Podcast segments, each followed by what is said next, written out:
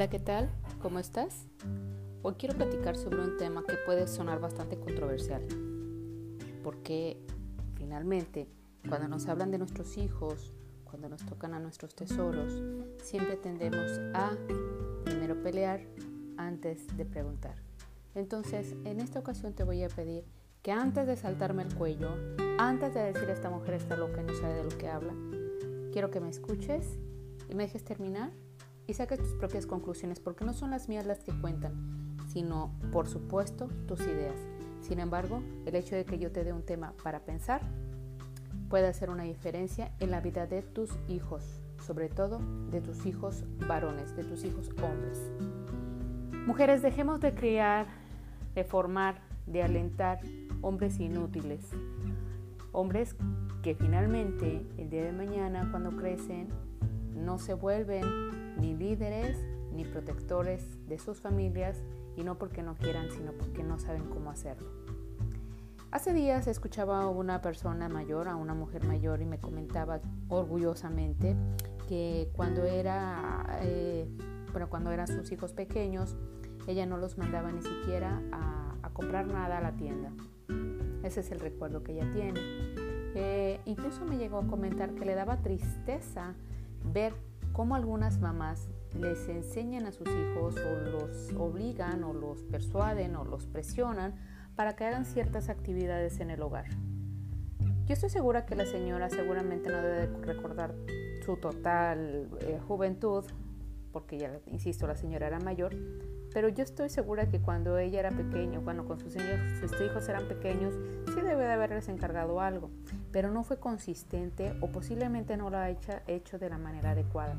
Hoy quiero que te preguntes si dejar a tus hijos crecer de esa manera puede eh, aportarles algo o puede ser que simplemente se vayan hacia la deriva. Todos cuando vamos creciendo necesitamos ir practicando algo.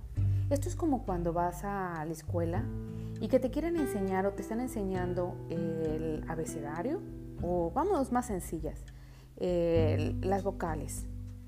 Cuando tú le enseñas a un niño las vocales, por supuesto que de primera instancia no se las va a aprender el primer día.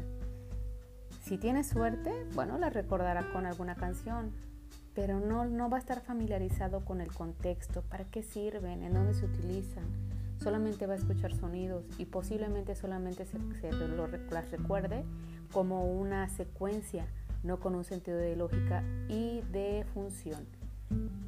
Así es lo que le enseñamos o lo que les enseñamos a nuestros hijos, insisto, sobre todo niños. Dejemos de formar niños inútiles, dejemos de formar niñas superheroínas o superatendientes o superatendientes, en realidad no sé si existe esa palabra, realmente no, pero dejemos de formar esas niñas que tienen que estar al servicio de los hombres.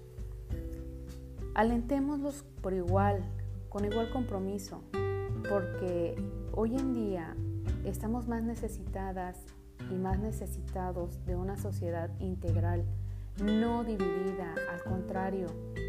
Y cuando en esa intención o en esa buena intención que todas tenemos de hacer que nuestros hijos tengan un, un mejor desarrollo, sí, yo no dudo que haya algún regaño, alguna llamada de atención, eso es muy frecuente en todos los hogares. Pero ¿qué va más allá? ¿Qué más allá? ¿Cuántas actividades como tareas formales les, les, les les formas a tus hijos, les indicas a tus hijos. ¿Cómo lo vas a ir formando? ¿Recoge su habitación?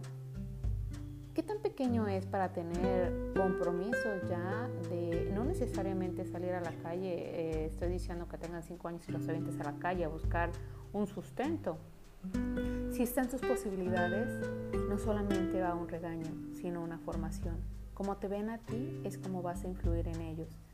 Y si tu principal eh, situación recae en dolor, perdón, en dolor, algo, algo se tiene que modificar.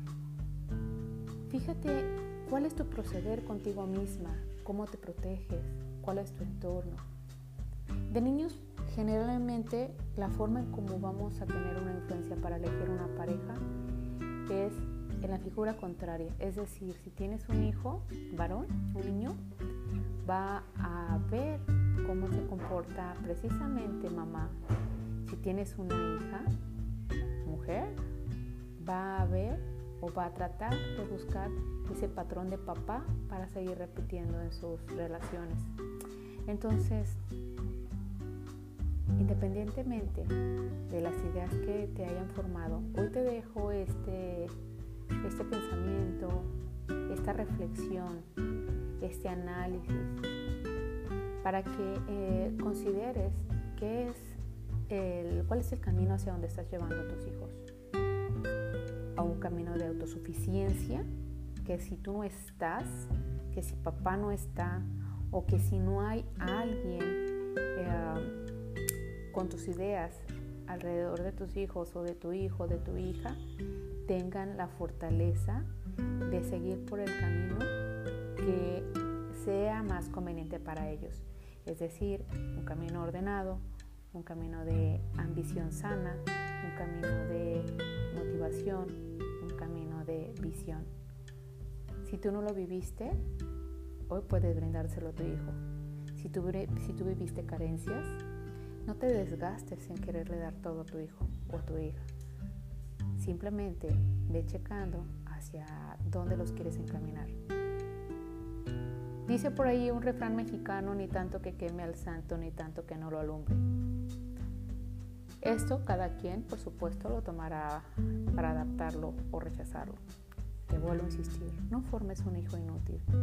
Forma a un hijo que sea protector, pero no solamente con los demás, sino también con él mismo y primeramente con él mismo. Y esa protección la va a imitar de ti, mamá, de ti, mujer. Si en tus manos estás, si en tus manos está el cuidado de, de un pequeño, fíjate bien por dónde lo estás dirigiendo, porque si él, ese pequeño, ve que tú te cuidas, él también va a aprender a cuidarse pero si tú te cuidas desde la ira o desde el veneno o desde la desgracia o desde el victimismo, que posteriormente vamos a platicar de ese tema, desde el victimismo se va a caer en una relación tóxica. Y de mí te acuerdas. De mí te acuerdas de lo que te estoy diciendo. No alimentemos, no alentemos relaciones tóxicas nosotras mismas para con nosotras, porque es lo que nuestros hijos van a hacer. Si tienes una pareja, si la vida que llevas es en pareja, es tarea de los dos. Es tarea de los dos. Sin embargo, tú debes de ser muy hábil si esa tarea no la acepta la otra persona, que es la persona que, te esté acompañando en este momento en tu vida. Tienes que ser muy hábil, muy inteligente y muy astuta para poder sacar esa valentía, esa autosuficiencia desde tu amor hacia ti. Pregúntate en dónde estarías en este momento si ese amor, si esa autosuficiencia estuvieras consciente de utilizarla desde hace tiempo y no a partir de hoy. Yo soy Jenny Olvera, soy tu amiga y te comparto lo que sé. Sígueme por favor cuando puedas yo sé que van a ser temas, controversiales, pero los voy a compartir con mucho cariño porque son cosas que de pronto nos hacen simbrar y se ocupan para poder seguir avanzando. Te mando un abrazo donde quiera que estés y aquí seguimos.